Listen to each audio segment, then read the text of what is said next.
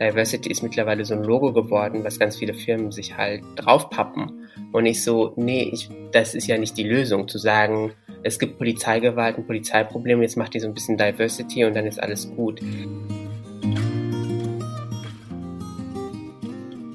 Hallo und herzlich willkommen im Sinneswandel Podcast. Mein Name ist Marilena Behrens und ich freue mich, euch in der heutigen Episode zu begrüßen. Was ich nicht sehe, das existiert nicht.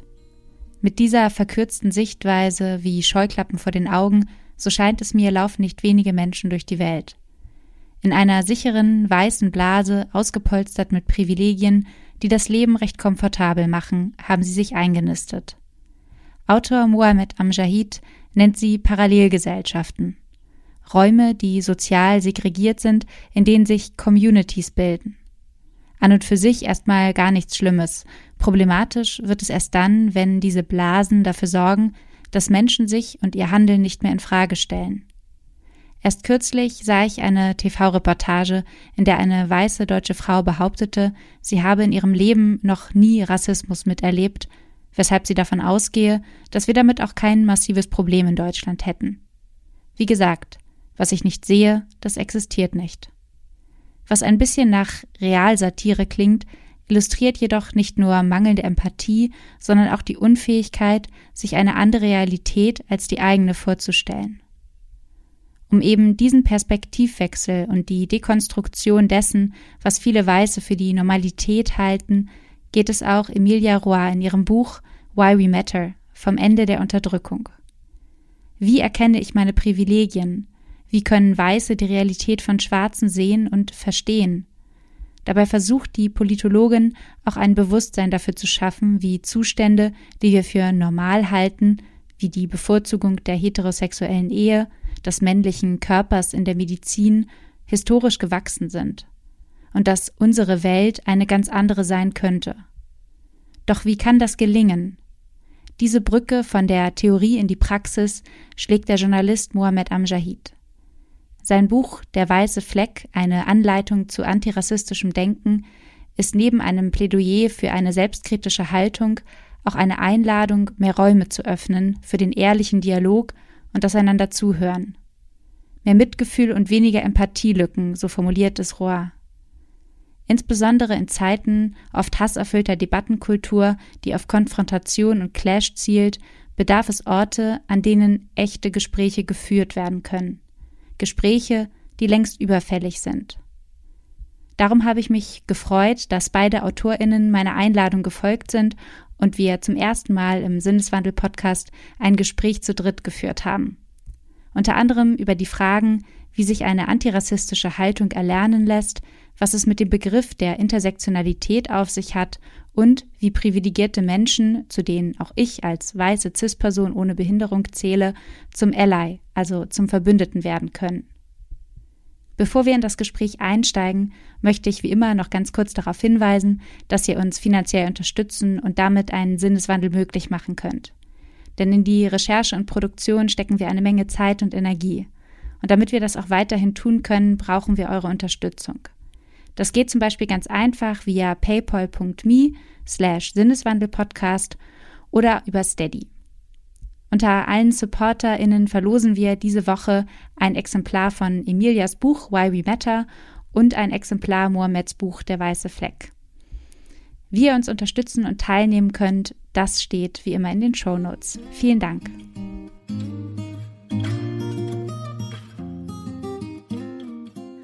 Bevor ich meine Einladung zum Podcast an euch beide verschickt habe, ist mir ein Gedanke durch den Kopf gegangen. Und zwar, was macht es eigentlich so beinahe selbstverständlich, dass ich mit euch beiden über Rassismus und intersektionale Diskriminierung spreche? Weil ihr beide AutorInnen von Büchern seid, die sich eben mit genau diesem Thema befassen, weil ihr als rassifizierte Person selbst von diversen Formen von Diskriminierung betroffen seid. Und dann habe ich mich noch gefragt, worüber wir wohl sprechen würden, wenn es all das nicht gäbe. Denn ihr beide seid ja nicht nur ExpertInnen für antirassistisches Denken, sondern seid ja weitaus mehr. Also von dir, Mohamed, weiß ich zum Beispiel durch Social Media, dass du ein begnadeter Koch und äh, Bäcker bist. Und daher meine Einstiegsfrage, bevor wir zu den in Anführungsstrichen ernsten Dingen kommen. Zu welchem Thema, das euch jeweils interessiert, würdet ihr gerne mal in eine Sendung eingeladen werden zu sprechen? Emilia, magst du vielleicht anfangen? Ja, ähm, ich glaube Astrologie. also Astrologie würde ich auf jeden Fall sehr gerne, also ich, ich bespreche es immer extrem gerne und hatte auch sogar ein Kapitel über Astrologie in meinem Buch ursprünglich. Und äh, dann wurde es mir empfohlen, es ähm, zu lassen und vielleicht äh, später ein Buch über Astrologie zu schreiben. Aber jetzt äh, meinte mein Lektor, ich glaube, Deutschland ist dafür nicht bereit. Und ich glaube, er hatte auch recht. Und du, Mohammed? Ähm, also ich würde schon auch äh, zustimmen, dass Kochen und Backen ein wichtiges Thema ist in meinem Leben, vor allen Dingen seit Corona, äh, seitdem ich nicht so viel reise. Vorher war ich ganz viel in Zügen, in Flugzeugen, in Hotels unterwegs. Da kann man nicht so gut kochen und backen. Ähm, und ähm, seitdem quasi das Leben ganz anders läuft, äh, habe ich endlich andere Möglichkeiten, das auch quasi zu ähm, genießen, äh, mir Gedanken äh, über das Kochen, über Gewürze und so zu machen. Und das schließt sich aber so ein bisschen an an meiner anderen Leidenschaft ähm, Ethnologie, also Kulturtechniken, auch quasi in der Küche.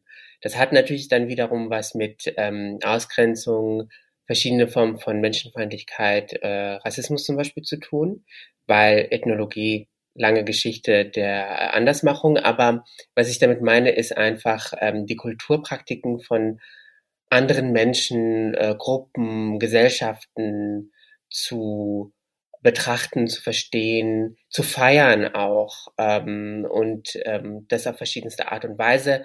Könnte Astrologie zum Beispiel ein Thema sein, wo ich mich überhaupt gar nicht auskenne. Deswegen, Emilia, bitte dieses Buch schreiben, damit ich mir ähm, da auch äh, bisschen Wissen äh, aneignen kann. Aber das wäre eher so die Richtung, wo ich mir wünschen würde, dass wir mehr darüber reden könnten. Also ich schließe mich dir erstmal total an, Mohamed. Ähm, auch äh, an, an, dich, äh, von mir, von meiner Seite aus geht der Wunsch an dich, Emilia, dieses Buch zu schreiben. Ich glaube auch, also so unterschiedliche Zugänge zu dem Thema, warum nicht?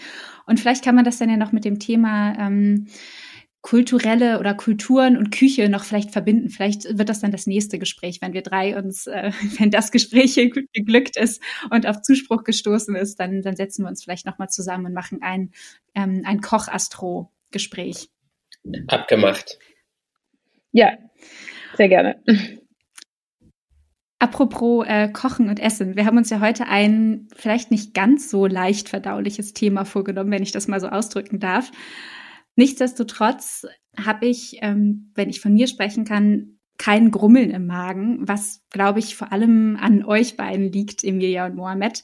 Ihr schafft es nämlich in meinen Augen, wichtige Themen wie Rassismus und intersektionelle Diskriminierung so anzusprechen, dass sie eben nicht ganz so, ich sage jetzt mal in Anführungsstrichen, sich so schwer anfühlen. Dass selbst ich als weiße Allmann-Kartoffel das Gefühl habe, selbst wenn ich vielleicht in Fettnäpfchen trete, was ich nicht ausschließe, bin ich nicht gleich unten durch, weil es um den Lernprozess geht. Ist das eure Intention mit eurer Arbeit, quasi dieses Gefühl auch zu wecken, dass wir quasi über alles sprechen können Vielleicht äh, magst du diesmal anfangen, Mohamed? Also ich glaube, das hängt natürlich auch am Empfänger, an der Empfängerin, wie das aufgenommen wird, ob man das, wenn man mit Verdauen arbeiten möchte, verdauen kann oder nicht oder verdauen möchte.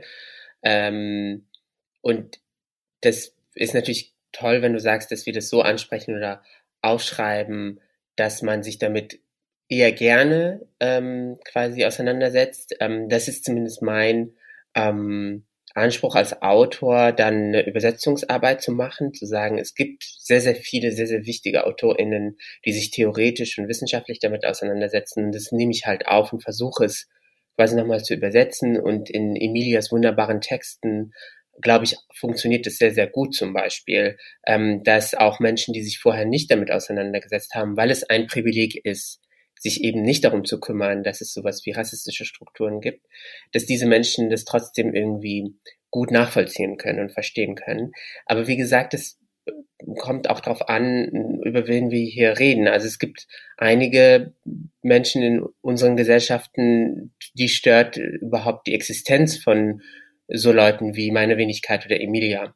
Also, der, also die Sprechfähigkeit quasi von Betroffenen äh, verschiedenster Arten von Menschenfeindlichkeit, das ist schon zu viel für die, geschweige denn da jetzt noch ein Buch in die Hand zu nehmen oder quasi ins Gespräch zu gehen. Deswegen äh, gehören dazu mindestens immer zwei Parteien, wie das aufgenommen wird und wie sich die verschiedensten äh, Menschen damit fühlen. Und gleichzeitig ist es ja nicht meinem, mein Anspruch quasi, es so vorzukauen. Jetzt bleibe ich wirklich im, im Bild, dass andere irgendwie sagen, okay, ähm, das ist für mich halt irgendwie leichte Kost, aber ähm, ist es, äh, glaube ich, wichtig, zumindest ein Angebot zu machen, dass man niedrigschwellig irgendwie einsteigen kann in das Thema. Das ist vielleicht noch mal ein guter Punkt, äh, bevor wir gleich äh, zu deiner Sichtweise darauf kommen, Emilia. Aber ich wollte noch mal nachfragen, Mohamed, du, du schreibst ja auch in deinem Buch, ähm, dass es manchmal wirklich, dass du es als sehr schwierig empfindest, gerade mit Weißen über Rassismus zu sprechen, weil dann sehr schnell so weiße Tränen purzeln. White Fragility, also weiße Zerbrechlichkeit wird das ja genannt, wenn weiße Menschen Schwierigkeiten haben, über strukturellen Rassismus, Privilegien und ihre eigenen unconscious bias zu sprechen. Was, was machst du in solchen Situationen? Weil du sagst ja schon, die Lösung kann nicht sein, dass den jeweiligen Personen vorzukauen oder sie permanent in Watte einzupacken. Also was ist da deine, dein Lösungsvorschlag, deine Strategie? Also ich glaube, den Lösungsvorschlag gibt es nicht, sondern die Strategie ist halt immer, sich auf die Situation einzulassen. Und ich als sehr privilegierter Mensch, Autor, der ja dafür bezahlt wird, das zu machen, kann mir halt herauspicken, entweder so oder so darauf zu reagieren, zu sagen so, bye, ich habe jetzt keine Zeit und keine Lust darauf, äh, jetzt noch deine weißen Tränen quasi aufzuwischen, oder halt zu sagen, gut, wenn da jemand zum Beispiel sich darüber lustig macht, dass sich ähm, emanzipatorische Diskurse ähm, nach und nach durchsetzen, dann kann ich einen anderen Witz machen, der vielleicht sogar ein bisschen Humor mitbringt. Und deswegen ist es immer so eine äh, situative Sache, wie ich zumindest ähm, darauf reagiere. Ähm, aus Selbstschutz, wie gesagt, halt nicht immer und überall ähm, kann ich halt darauf eingehen. Aber es ist schon ähm, eine Beobachtung, zumindest bei mir. Ich würde mich interessieren, wie Emilia das ähm, empfindet, dass ähm, natürlich sehr, sehr viele Menschen, vor allen Dingen weiße Menschen, sehr fragil darauf einfach reagieren. Wie gesagt, allein die Existenz quasi von sprechfähigen ähm, klassifizierten oder anders gemachten Individuen stört halt einige Menschen und dann wird halt rumgeheult, äh, das, äh, das zeigt sich in so Sachen wie Cancel Culture und blablablub, also das, was ja mittlerweile ein bisschen langweilig ist. Ähm, und da muss ich halt immer wieder aufs Neue schauen, wie ich darauf reagiere. Deswegen so ein Patentrezept es aus meiner äh, Perspektive leider nicht. Ja, wie siehst du das, Emilia? Ähm, ja, ich würde sagen, das Ziel, also es gibt manche Menschen, egal wie wir das formulieren, egal wie wir uns ausdrücken, welche Wörter wir nutzen, den Inhalt wird nicht akzeptiert sein. Es wird ein latenter, also ein grundsätzlichen Abwehr von unseren ähm, Körpern geben. Und deswegen, also ich, ich rede auch sehr gern äh, von Körpern wirklich, weil es ist, es zeigt auch die Materialität von, von Rassismus und von Unterdrückung. Das heißt, dass die Tatsache, dass wir da sind, wie Mohammed auch schon sagt, ist das Problem. Ähm, und deswegen hatte ich auch lange gedacht, okay, wie sollte ich mich ausdrücken, damit es gut ankommt, damit es nicht diese Abwehrreaktion gibt. Und dann irgendwann habe ich mich davon ähm, befreit und dachte auch in dem Prozess, in dem Schreibprozess, ähm, ja, meine Worte werden auch für manche Menschen nicht hörbar sein und deswegen will ich mich nicht ähm, selbst äh, zensuren sozusagen, äh, zensieren und werde einfach versuchen, immer diese kleine Stimme im Kopf, ne? das heißt, ist es noch okay, äh, ist es noch aushaltbar, ähm, kann ich das noch sagen, einfach auszuschalten. Äh, und mir zu denken, nein, also das ist auch Teil der Heilung, das ist auch Teil des Empowerments. Und äh, Platz einzunehmen und sich auszudrücken, wie wir das für richtig halten und wie es auch rauskommt, ist das Richtige. Und manchmal, also ich mache das auch mit viel Mitgefühl und Compassion, einfach weil ich, ich verstehe auch, dass solche Systeme aufzubrechen ist keine einfache Aufgabe.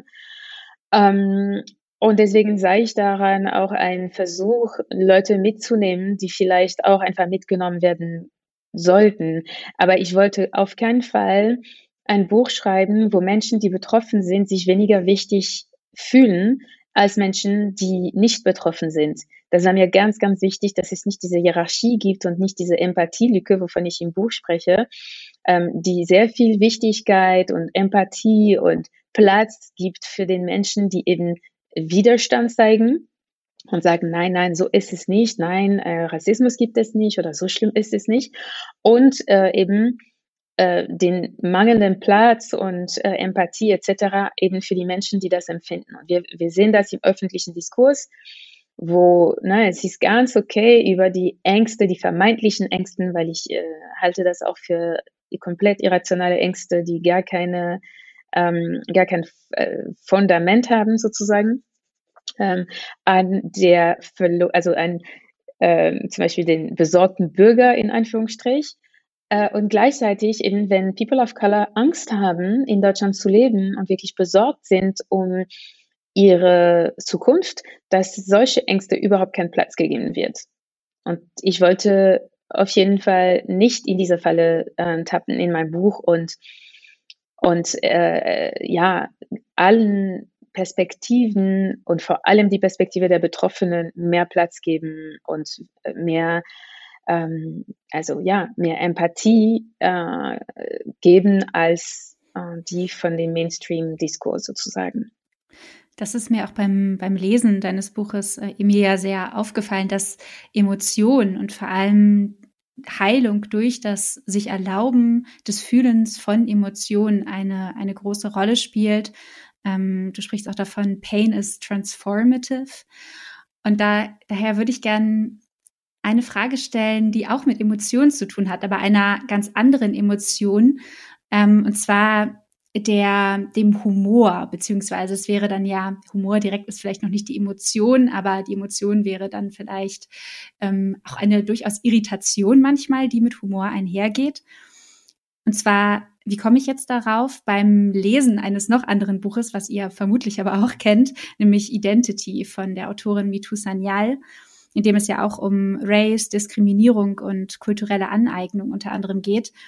Und ich musste bei diesem Buch, was ja eigentlich ein sehr ernstes Thema ähm, sich vorgenommen hat, ziemlich oft schmunzeln, weil die Autorin stilistisch vieles überzeichnet und meines Erachtens nach auch irgendwie ad absurdum führt. Vielleicht, weil es eben auch so absurd ist, dass wir Menschen einander anfeinden aufgrund verschiedener Hautfarben, Religionen oder Herkünfte. Wie wie seht ihr das? Kann Humor helfen, sich diesen wichtigen, aber eben auch oft komplexen Themen zu widmen? Ist es okay, auch mal dabei zu lachen? Also es kommt wirklich drauf an, es ist eine, Antwort, also eine Frage, die auf keinen Fall pauschal beantwortet werden kann, ähm, weil es kommt darauf an, woher das kommt, aus welcher und wie Humor benutzt wird. Wenn Humor benutzt wird, um die Erfahrung, Perspektive und eben Geschichte hinter Unterdrückung ähm, lächerlich zu machen und zu bagatellisieren, dann ist es unerträglich und auf keinen Fall akzeptabel, meiner Meinung nach.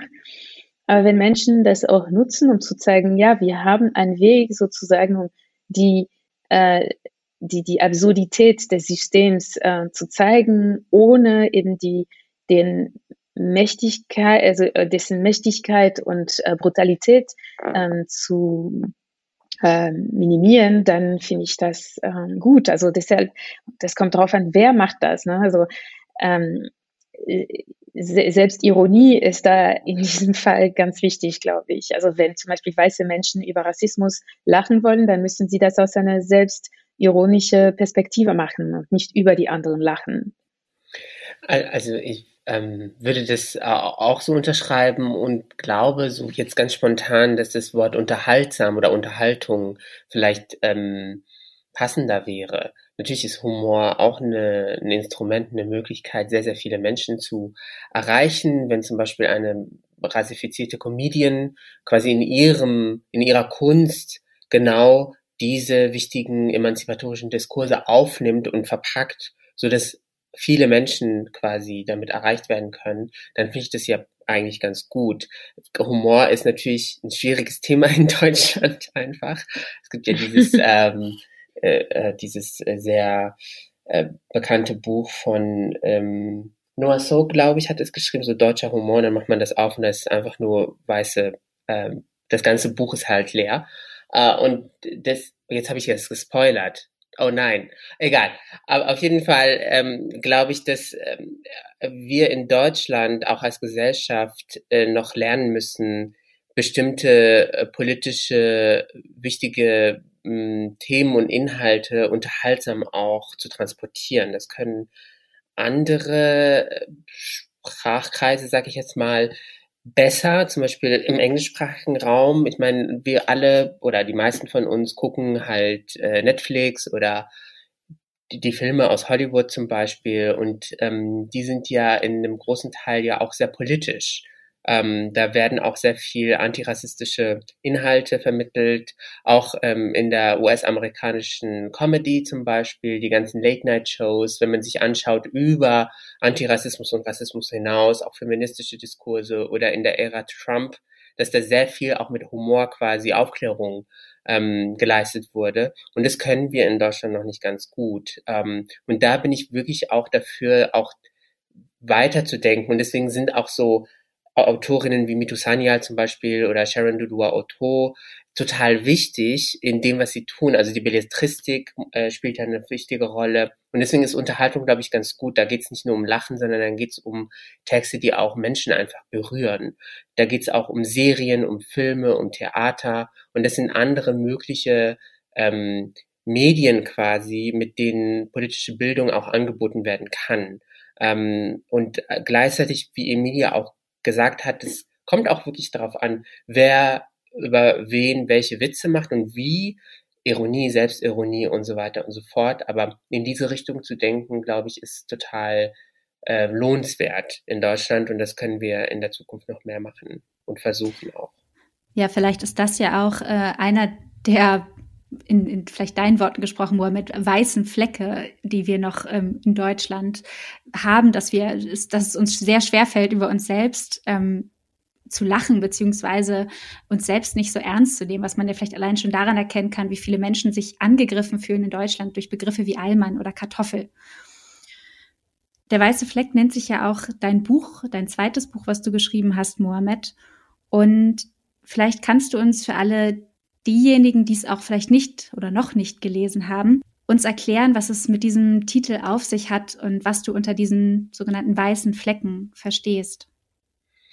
Also das, ähm, der Hintergrund ist, dass ähm, ein Privileg, und das ist jetzt nicht nur auf weiße Menschen ähm, bezogen, sondern auch zum Beispiel auf mich als äh, cis-männlicher Mensch, also jemand, der sich im Geschlecht quasi identifiziert und wohlfühlt, mit dem er geboren worden ist, ähm, dass ich äh, irgendwann mal verstanden habe, ein Privileg ist, sich mit seinen eigenen Privilegien, seiner eigenen Positionierung gar nicht auseinandersetzen zu müssen. Das ist so ein bisschen Metameter, aber äh, das führt an sehr, sehr vielen Stellen zu diesen weißen Flecken, die ich versuche irgendwie dann zu markieren ähm, auch ähm, aufbauend auf, auf die ganz tolle und wichtige Arbeit von anderen AutorInnen im deutschsprachigen Raum, zum Beispiel Emilia, ähm, die ja nach und nach, ähm, glaube ich, ähm, auch mit äh, ge daran gearbeitet haben, genau diese verschiedensten Ecken in den Diskursen überhaupt zu beleuchten und zu markieren und zu sagen, aus meiner Positionierung und mit meinem Wissen, das Ding ist, ich will ja überhaupt gar nicht ähm, jetzt hier so Betroffenheitspornografie machen und zu sagen, jemand war unnett zu mir. Es geht wirklich um die berühmten, mittlerweile berühmten Strukturen, die ich versuche so plastisch wie möglich und auch so unterhaltsam wie möglich quasi aufzuschreiben und mich davor zu wagen, Leuten Dinge zu ähm, beschreiben, die sie vorher so vielleicht nicht gesehen haben. Und ähm, diese weißen Flecke sind deswegen relevant, weil in dem Augenblick, wo man nicht seine eigene Privilegierung sieht und die Strukturen der Diskriminierung, dann läuft man ja durch die Welt und, und trifft einfach Entscheidungen, vor allen Dingen, wenn man halt mit einem Machtgefälle daherkommt. Und das betrifft wiederum den Alltag von so vielen rassifizierten Menschen, queeren Menschen, von Frauen, von Menschen mit Behinderungen und so weiter und so fort. Und, und deswegen ist es halt total wichtig, sich einmal einfach selbst ehrlich zu machen, zu sagen, welche weißen Flecke habe ich eigentlich so in, aus meiner Position und wie kann ich daran arbeiten, sie für mich selbst erstmal zu markieren und das dann auch in meine Arbeit und in mein Engagement fließen zu lassen. Das war so der Hintergedanke des Buchs. Emilia Mohamed hat es eben schon angesprochen. Und zwar bist du eine Autorin, die genau diese Überschneidungen, was unter dem Begriff Intersektionalität oft zusammengefasst wird, ähm, versucht bewusst zu machen oder zu erläutern. Du hast unter anderem ja auch das Center for Intersectional Justice mitgegründet. Und auch wenn dieser Begriff der, der intersektionellen Diskriminierung gefühlt, zumindest in meiner Wahrnehmung, mehr Popularität erfährt, mehr diskutiert wird, glaube ich trotzdem noch nicht, dass ihn jede und jeder verstanden hat. Vielleicht magst du uns nochmal erläutern, was, was wir darunter verstehen können und weshalb das, die Thematisierung davon so wichtig ist. Mhm. Also äh, Intersektionalität ist ein Begriff, es mal, also es wurde es ist in den USA entstanden mit schwarzen Frauen und es ist auch ganz wichtig, das zu betonen, weil auf dem Weg von den USA nach Europa ist diese Quelle, äh, wurde diese Quelle ausgeblendet und ähm, deswegen hieß es ja Intersektionalität, es geht um Gender irgendwie und Gender und unterschiedlichen Identitätsformen, aber der Rassismus als System wurde ausgeblendet. Äh, Intersektionalität beschreibt die Verschränkung von den unterschiedlichen Unterdrückungssystemen nicht nur auf individueller Ebene, sondern auch auf systemischen Ebene. Und das ist meist äh, den, also den, den größten Missverständnis über, ähm, über Intersektionalität. Das heißt, es, meistens wird es so verstanden, als wir haben unterschiedliche Identitäten und diese Identitäten kreuzen sich miteinander. Ja, das ist es auch. Aber es geht weit über diese individuelle Ebene hinaus und versucht, ähm, eben zu artikulieren, inwiefern Unterdrückungssysteme wie das Patriarchat, der Kapitalismus und der Rassismus mm, von sich voneinander ernähren und sich gegenüber, also gegenseitig stärken. Und dass die Bekämpfung von dem Patriarchat ohne gleichzeitig den, der Rassismus zu bekämpfen, ist äh, aus langer Sicht äh, total ineffektiv. Und umgekehrt, ne? das heißt, es, es muss immer eine Kapitalismuskritik geben, auch in der Bekämpfung von Patriarcha, Patriarchat oder in der Bekämpfung von, von Rassismus. Ähm, genau, und also ich, es gibt eine Definition, die ich auch immer wieder gerne gebe, weil es geht um Tiefe. Das heißt, wir wollen Unterdrückung, Diskriminierung und soziale Ungleichheiten in ihre Tiefe besser verstehen. Deswegen ähm, Diskriminierung heißt äh, sorry, äh, Intersektionalität heißt Diskriminierung innerhalb von Diskriminierung zu bekämpfen, Ungleichheiten innerhalb von Ungleichheiten sichtbar zu machen und Minderheiten innerhalb von Minderheiten oder minorisierten Menschen innerhalb von Minderheiten sozusagen ähm, zu empowern und sichtbar zu machen. Das heißt, es geht darum, immer tiefer zu gehen und das Problem an der Quelle zu adressieren. Das heißt, es ist ein sehr radikaler Konzept. Es, ähm, ich finde das auch immer wieder problematisch, wenn Unternehmen sich das aneignen wollen und mir, mir sagen so, ja, wir möchten gerne Intersektionalität in unserem äh, in unserer Organisation oder in unserer äh, Firma anwenden. Und dann, wenn ich heißt, ja, aber das heißt marktkritisch ähm, zu handeln, das heißt auch eben die Geschichte der eigenen Institution in Frage zu stellen, dann ist es plötzlich nicht mehr so wie kommen. Und so soll es sein. Also das heißt, dass Intersektionalität soll radikal bleiben. Es darf nicht ähm, eben harmlos äh, werden im Sinne von, na, also es, es darf, es muss, es ist ganz wichtig, dass es subversiv bleibt. Also dass der Begriff auch nicht inflationär verwendet oder auch in die kapitalistische Marktlogik ja. eindringt, wie es beispielsweise mit auch mit der feministischen Bewegung oder feministischen Bewegungen ähm, teilweise auch vor allem im Unternehmenskontext passiert, wie ich das Gefühl habe. Oder falsch verstanden wird. Also äh, mir wurde, wenn ich kurz da einhaken darf, mir wurde neulich gesa gesagt, Intersektionalität ist eine Ideologie.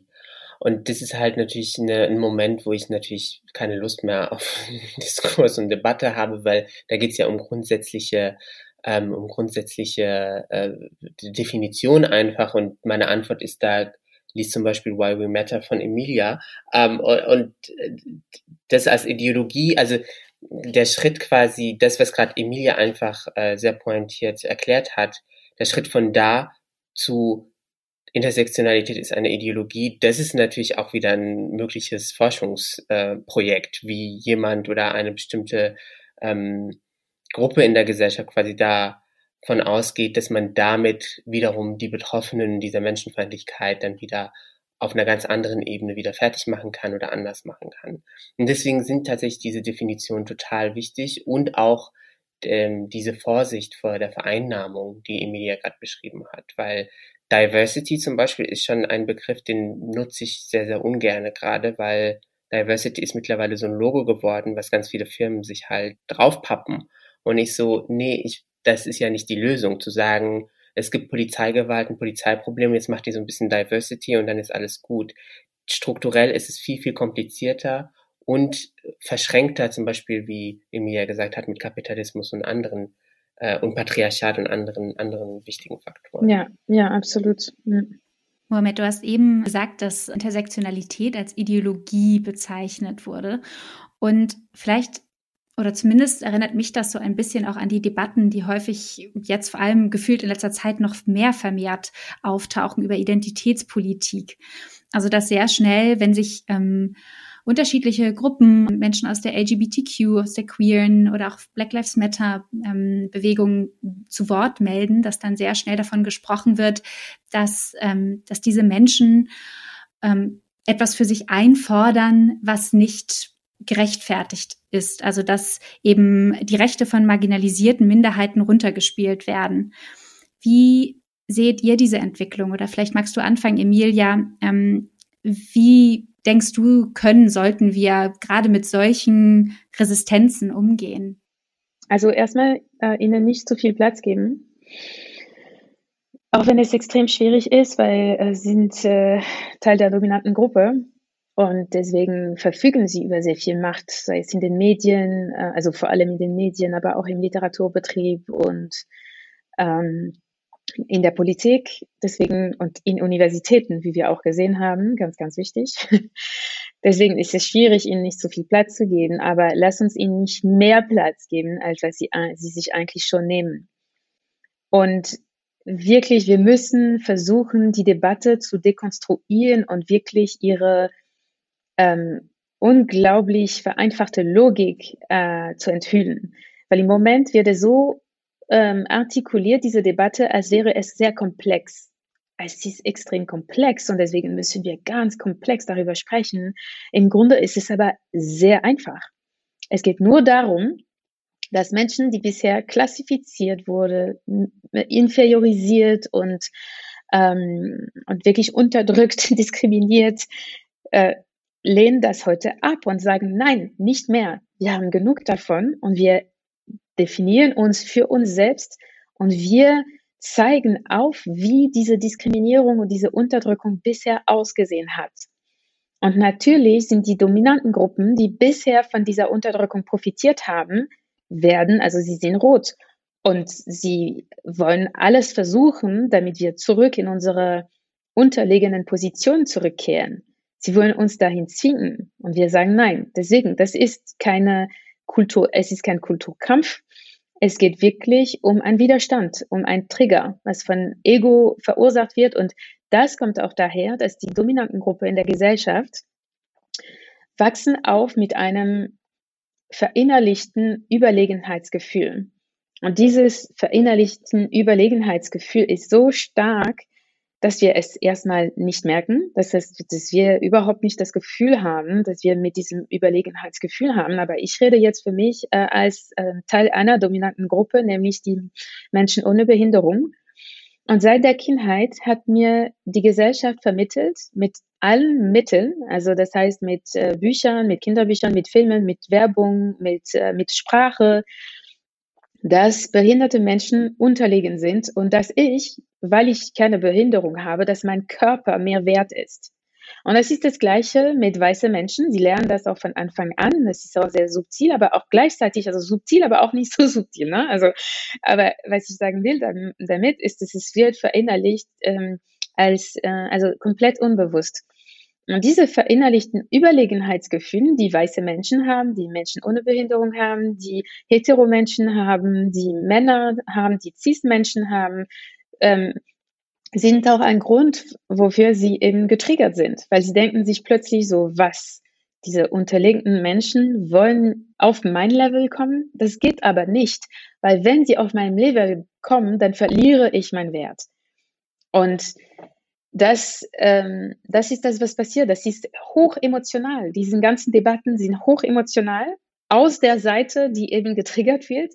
Und das wird auch so ähm, also sie sieht aber so aus, ne, und es wird auch so kommentiert, als wären wir die emotionalen Menschen. Als wären wir diejenigen, die übersensibel sind, äh, aber das ist im Grunde genau das Gegenteil. Und das hat ein Wort.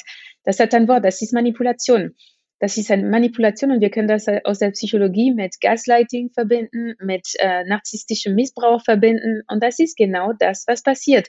Das ist keine komplexe Debatte. Identität ist nicht so komplex. Diversität und Diskriminierung und Rassismus und Sexismus und alle Ismen sind nicht so komplex. Die basieren einfach auf einer Hierarchie, die manchen Menschen über andere platziert. Und das hat dann eine Wirkung in unserer Gesellschaft.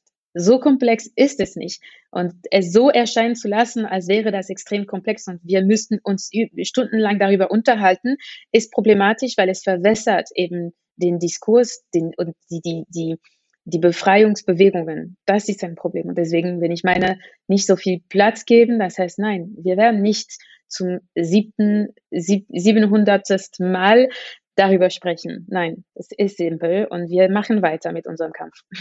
Deswegen bin ich einfach so froh, dass wir hier zu dritt einfach reden können, weil normalerweise sitze ich in einer Talkshow und auf der anderen Seite gibt es eine Person, die halt eingeladen worden ist, weil sie Menschenfeindlichkeit verbreitet, weil man kann ja über alles reden und streiten und das ist tatsächlich äh, etwas, was mittlerweile sehr langweilig geworden ist. Diese Debatten wir können eigentlich nicht Debatten im Plural sagen, weil es ist immer repetitiv. Clash of Civilizations ist genau dasselbe wie politische äh, Korrektheit, ist genau dasselbe wie Cancel Culture, ist genau dasselbe wie Identitätspolitik etc.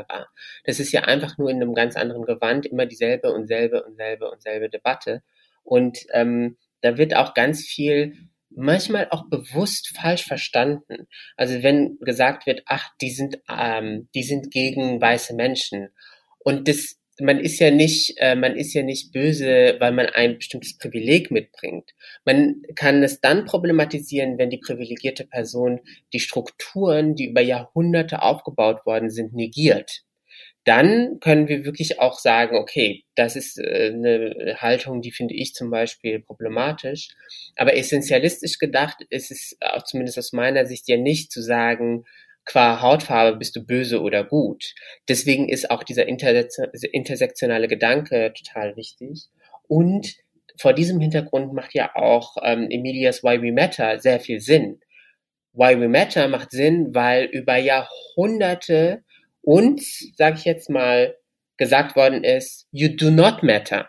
Also es wurde ja etabliert, dass wenn du halt eben keine weiße Hautfarbe hast, du nicht gleichberechtigt bist und du quasi inferior äh, angesehen wirst und deswegen äh, schon ins Leben mit einem, ähm, äh, also die einen starten mit einem Vorsprung und die anderen müssen sich erstmal dahin arbeiten, wenn sie die Möglichkeiten haben im kapitalistischen äh, Kontext. Und deswegen ist es total wichtig, nochmal darauf zu pochen, ähm, dass sowas wie ähm, äh, sexualisierte Gewalt gegen Frauen, das ist kein Thema, wo ich jetzt irgendwie pro und contra diskutieren kann, sondern es sind Strukturen, die dafür sorgen, dass Frauen in äh, verschiedensten Positionen benachteiligt äh, werden und Gewalt erfahren. Und diese Strukturen dann zu besprechen, das wäre eine interessante Debatte. Und ich bin jetzt mittlerweile nicht mehr der Jüngste. Äh, und ich habe immer wieder ein Déjà-vu. So hat, hatten wir das nicht letztes Jahr auch viermal, genau diese selbe Debatte. Und mein Wunsch wäre es tatsächlich irgendwie zu versuchen, voranzuschreiten in der Analyse und äh, in der Diskussion. Wie es dann gelingt, weiß ich nicht genau. Aber ich würde mir wünschen, dass wir das nicht immer und immer wieder, wie Emilia gesagt hat, irgendwie durchka durchkauen und so tun, als wäre das total alles kompliziert und wir müssen das alles nochmal quasi auf den Tisch bringen. Dabei ist es immer wieder dasselbe, was diskutiert wird. Mohamed, du hast eben gerade nochmal den, den Titel von, von Emilias Buch ähm, zitiert, Why We Matter. Und eine Frage, die ich ähm, mir noch gestellt habe, auch vor allem bevor ich dein Buch gelesen habe, war, wer ist eigentlich dieses We in deinem Buch? Ähm, hat das auch etwas mit damit zu tun, dass es eigentlich oder ein Gedanke, der mir zumindest kam, ist, dass diese Aufgabe von vermeintlich oder nicht von vermeintlichen, von Privilegien, die ich zum Beispiel auch als weiße Person, aber auch als CIS-Person, ähm, als nicht behinderte Person besitze, die aber eigentlich ja auf Kosten anderer Personen gehen und dass das Ablegen dieser Privilegien ja eigentlich zu Gleichberechtigung führen würde, die allen Menschen und damit auch einschließlich mir gut tun würden und letztendlich für eine bessere Welt sorgen. Ist das, umschließt auch das, oder ist damit auch dieses We gemeint oder ist damit eine bestimmte Gruppe, ähm, bezeichnest du die damit? Nee, also was ich, ähm, also We bezeichnet die Menschen, die bisher, wie Mohammed äh, gesagt hat, nicht those who didn't matter, who, those who we were made to believe don't matter. Und weiße Menschen they have always mattered. Und deswegen ist es jetzt so, es ist nicht zu sagen, so, nee, nee, ihr seid nichts wert, sondern ihr seid da schon. Ihr braucht überhaupt keine Behauptung da, darüber, weil das ist klar, dass, also auf der Py Pyramide des Lebens äh, sind weiße Menschen ganz, ganz oben. Und gleichzeitig werden weiße Menschen natürlich davon profitieren, dass ähm, die Unterdrückung überwunden wird. Deswegen ist es jetzt so, also the we ist ein inclusive we, ähm, weil es, es, es, also alle Menschen sind damit gemeint, die eine oder mehrere Achse der Unterdrückung erfahren. Und das heißt also, du als ähm, Frau oder ich weiß nicht, also du hast dich nicht äh, unbedingt so komplett definiert, aber sagen wir mal so, ja, als queere Frau oder als Frau mit Behinderung oder, ne, und sogar so Frauen, weil ich rede auch Frauen, also im weitesten Sinne, sind auch damit gemeint, weil es gibt ähm, auch in dem Diskurs und in der Geschichte eine Herabwürdigung von Frauen als Gruppe und natürlich mit unterschiedlichen Levels. Aber zum Beispiel Menschen, die gar keine Achse der Diskriminierung und der Unterdrückung erfahren und äh, den Identität nie in Frage gestellt wurde, den Menschlichkeit nie in, in Frage gestellt wurde, sind nicht in diesem Wir gemeint, weil sie das schon sind, weil sie in allen Köpfen schon sehr viel wert sind und eben ähm, die Empathie, die Hochachtung, der Respekt der Institution und der anderen Menschen schon genießen. Deswegen, es, es geht nicht darum, und es, es wird auch so oft missverstanden, missverstanden weil mh, mm, weiße Menschen haben Angst, also dominanten Gruppen haben immer Angst, dass die Unterdrückung sich gegen sich wendet jetzt, dass es so eine umgekehrte Diskriminierung geben wird. Dabei ist es überhaupt nicht, was wir fragen. Wir fragen nach Gleichberechtigung. Das heißt, es, es nimmt ihnen gar nichts weg. Das haben sie schon. den Debatten gesprochen, gerade in den, in den Medien, im Fernsehen, wo du das Gefühl hast, dass die irgendwie redundant sind, ähm, dass sie sich, dass sie immer eher auf einen oder sehr häufig auf einen Clash ausgerichtet sind, sich auf die Unterschiede richten und fokussieren, als auf Gemeinsamkeiten und einen wirklichen Austausch. Mm, und zwar würde ich jetzt, oder wäre meine Frage an dich, wie kannst du dir solche oder was würdest du dir wünschen für zukünftige Auseinandersetzungen und Debatten um das, um Themen wie Rassismus, intersektionale Diskriminierung? Was könnte deiner Meinung nach helfen, um statt Hass Toleranz und Mitgefühl als Gesellschaft zu kultivieren? Hm. Also ich glaube, wichtig ist, ähm, wichtig ist, dass diejenigen, die entscheiden, welche Debatten wie geführt werden, ähm, können, dass in diesen Räumen, zumindest wo sich diese Menschen bewegen, eine gewisse Repräsentation stattfindet. Das ist so das Minimum, was ich mir vorstelle, was aber auch ähm, genau diesen Diskursen ganz gut tun würde. Ähm, ich glaube nicht, dass qua Herkunft jemand besser oder schlechter qualifiziert ist. Meine Hautfarbe qualifiziert mich erstmal für nichts. Ähm, macht mich jetzt nicht zum besseren Chefredakteur zum Beispiel, aber ähm, was nicht geht, dass diese Entscheidungsräume quasi homogen, meist männlich, cis-männlich, heteronormativ weiß besetzt sind. In dem Augenblick, wo wir ein Mindestmaß an Repräsentation haben, können wir, glaube ich, darauf setzen, dass da auch Debatten ganz anders geführt werden.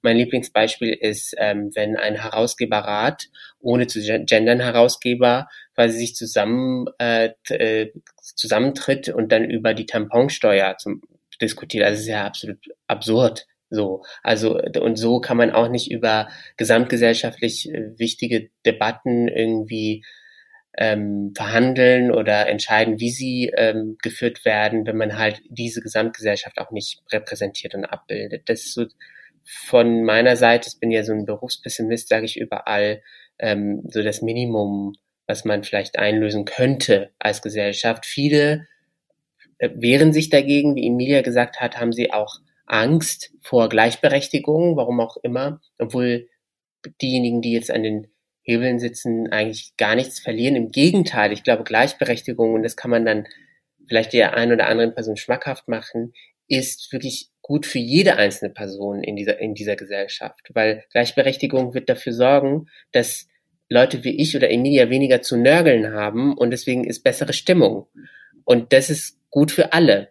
Und deswegen ist es, glaube ich, äh, nochmal äh, okay, darauf zu gehen oder zu betonen, also ich, was heißt destruktiv und konstruktiv? Ich möchte natürlich Sachen destruktiv angehen, zum Beispiel das Patriarchat, aber ähm, diese emanzipatorischen Diskurse sind am Ende auch im Sinne von jeder einzelnen Person und Gruppe in der Gesellschaft. Gleichberechtigung wird dafür sorgen, dass wir anders, dass wir auf Augenhöhe, dass wir auch irgendwie dann die Möglichkeit haben, unterhaltsam uns damit mit den verschiedensten Fragen auseinanderzusetzen. Wenn ich das richtig verstanden habe, geht es ja auch für dich vor allem darum, nicht mehr über Menschen zu sprechen, sondern mit Menschen zu sprechen. Und das hatte ich auch das Gefühl bei deinem letzten Kapitel in deinem Buch, der weiße Fleck, da gibt es, gibst du ja eine, eine Anleitung im Prinzip mit 50 Punkten zu antirassistischem Denken und ähm, wie wir von weißen Kartoffeln zu Süßkartoffeln werden können, also wie wir ähm, ein besserer Ally werden können. Und vielleicht, äh, also was mir da aufgefallen ist, dort spielt Kommunikation und das Miteinanderreden auch eine wirklich große ja. Rolle. Was und zuhören. Genau, zuhören auch wichtig. Ja, vielleicht, ich wollte gerade sagen, vielleicht magst du neben dem Kommunizieren nochmal, weil 50 Punkte, dafür ist unsere Zeit, glaube ich, leider ein bisschen, oder nicht, nicht, nicht, haben wir nicht genug Zeit, aber vielleicht ähm, zwei weitere Punkte zu nennen, die, ja, die helfen eben, um eine Süßkartoffel zu werden, um sich auf den Weg zu begeben. Ja, super gern. Also auch so ich glaube, manchmal ist es sehr naheliegend, wie Emilia gesagt hat, überhaupt gar nicht kompliziert. Also so Sachen zu hinterfragen, die eigentlich normalisiert sind. Normalisiert in unserer Gesellschaft ist die Polizei, das sind die Freundinnen und die Helferinnen. So, und das wird auch reproduziert in Kindersendungen, das wird reproduziert in, in, in Büchern, das wird reproduziert einfach im allgemeinen Diskurs. Und das nochmal zu hinterfragen und zu sagen, für wen sind das eigentlich Freunde und HelferInnen? Das, das ist so eine simple Frage. Und dann kommt man darauf, schwarze Menschen, hier in Deutschland, aber auch in anderen äh, weiß dominierten Gesellschaften in Frankreich oder in den USA, die werden von der Polizei einfach getötet, weil es diese rassistischen Strukturen innerhalb dieser Institutionen gibt. Oder als muslimisch gelesene Menschen, die immer überall verdächtigt werden, racial profiled werden. Das sind so ganz simple Sachen, die man sich auch wirklich vornehmen kann als privilegierte Person, als privilegierte weiße, nicht betroffene Person von diesem Phänomen und dieser Art von Gewalt. Oder ähm, die Möglichkeit, wir leben halt im Kapitalismus und zu sagen, dann werde ich versuchen, bei meinem Konsum vielleicht Bio und Regionalität, aber auch Antirassismus und Emanzipation mitzudenken und zu sagen, wenn dieser eine Unternehmer an diese eine menschenfeindliche rechte, rechtsextreme Partei ähm, spendet, dann gucke ich mich nach einem anderen Produkt aus. Also wenn das ein Wurstunternehmer ist, vielleicht sollte man Wurst gar nicht essen, oder wenn man das jetzt unbedingt machen möchte, kann man es natürlich machen. Aber vielleicht gibt es eine andere Firma, die damit zurechtkommt, ohne an diese Partei Geld zu spenden. Und so kann man auch über den Konsum zum Beispiel ganz schnell und kurzfristig was erreichen und 48 andere wichtige Dinge, die man dann im Buch nachlesen kann. Das heißt, das hat auch was mit einem Bewusstseinswandel, einem Sinneswandel, ähm, auch auf individueller, aber natürlich am Ende muss es sich auch auf struktureller Ebene durchsetzen zu tun. Und das passt ganz gut zu dem Zitat, was ich äh, von dir, Emilia, gelesen habe, nämlich schreibst du, hm, das Ende der Unterdrückung, so utopisch es klingen mag, es ist nichts anderes als ein Bewusstseinswandel. Und von daher vielleicht als letzte abschließende Frage an dich, ähm, was sind, was macht für dich vor allem diesen Bewusstseinswandel aus? Ähm, es geht ganz tief. Äh, also wie Mohammed gesagt hat, ähm, na, so dass wir Sachen hinterfragen. Wir sind konfrontiert mit einer Realität und Mohammed und ich wissen das ganz gut, die nicht neutral, nicht objektiv ist und nicht universell. Aber die Menschen, die der Mehrheit angehören, also äh, denken daran, sie denken, es gibt nur eine einzige Realität und sie ist objektiv. Und den Bewusstseinswandel muss sich darauf fokussieren, eben diese vermeintliche universelle Realität zu dekonstruieren und ähm, die Vielfalt und die, ja, die Vielschichtigkeit der Realität äh, zu sehen. Und auch zu verstehen, wie diese Realität bisher konstruiert wurde. Genau diese Perspektive in dem äh, letzten Teil deines Buches, in dem du über die, den Weg der Heilung im Prinzip sprichst, den fand ich nochmal besonders spannend. Ähm, und da taucht auch ein Zitat auf, was mir wirklich gut gefallen hat und mich nochmal sehr zum Nachdenken angeregt hat. Und zwar von Chani Nicholas. Ich hoffe, ich spreche sie oder ihn ähm, oder die Person richtig ja. aus. Ja, Chani Nicholas, ja. Eine Astrologin. Ah, na klar, was sonst? Ja. und zwar schreibt sie, was ist Gerechtigkeit ohne Heilung? Wir müssen bei der revolutionären Arbeit unser ganzes Selbst mit einbeziehen. Es gibt keine Arbeit von außen, ohne dass sie nach innen wirkt und keine Arbeit von innen, ohne dass sie nach außen strahlt.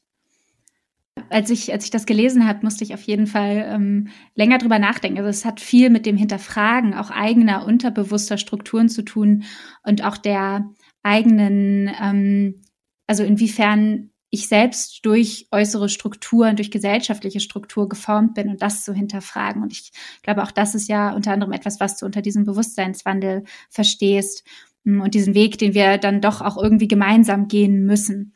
Mhm. Ja. Ich bedanke mich auf jeden Fall an dieser Stelle ganz herzlich bei euch beiden. Ihr habt auf jeden Fall mein Gefühl, dass ein Gespräch mit euch zusammen, ohne dass ich wusste, dass ihr beiden euch schon äh, eigentlich ganz gut kennt, ähm, dass das gut passen wird, habt ihr total bestätigt. Und ich ähm, gehe aus diesem Gespräch nachdenklich, aber vor allem irgendwie zuversichtlich und bestärkt und würde mich auch wahnsinnig freuen, ähm, euch mal in Live und Farbe im analogen Leben zu treffen. Danke dir, Marilena, für die Einladung und danke dir, Emilia, für die inspirierende und wundertolle Arbeit. Das wollte ich noch sagen. ja, ganz, ganz vielen Dank, Mohammed. Es ist super schön, dass es dich gibt. Also ich muss auch sagen, in diesen Zeiten zu wissen, dass wir nicht alleine sind, ist äh, wirklich super, super precious. Und du bist eine der Personen, wo ich weiß, okay, schön, dass Mohammed da ist, schön, dass er dieses Buch geschrieben hat. Und wir sind immer mehr, wir werden immer mehr und das ist wunderschön.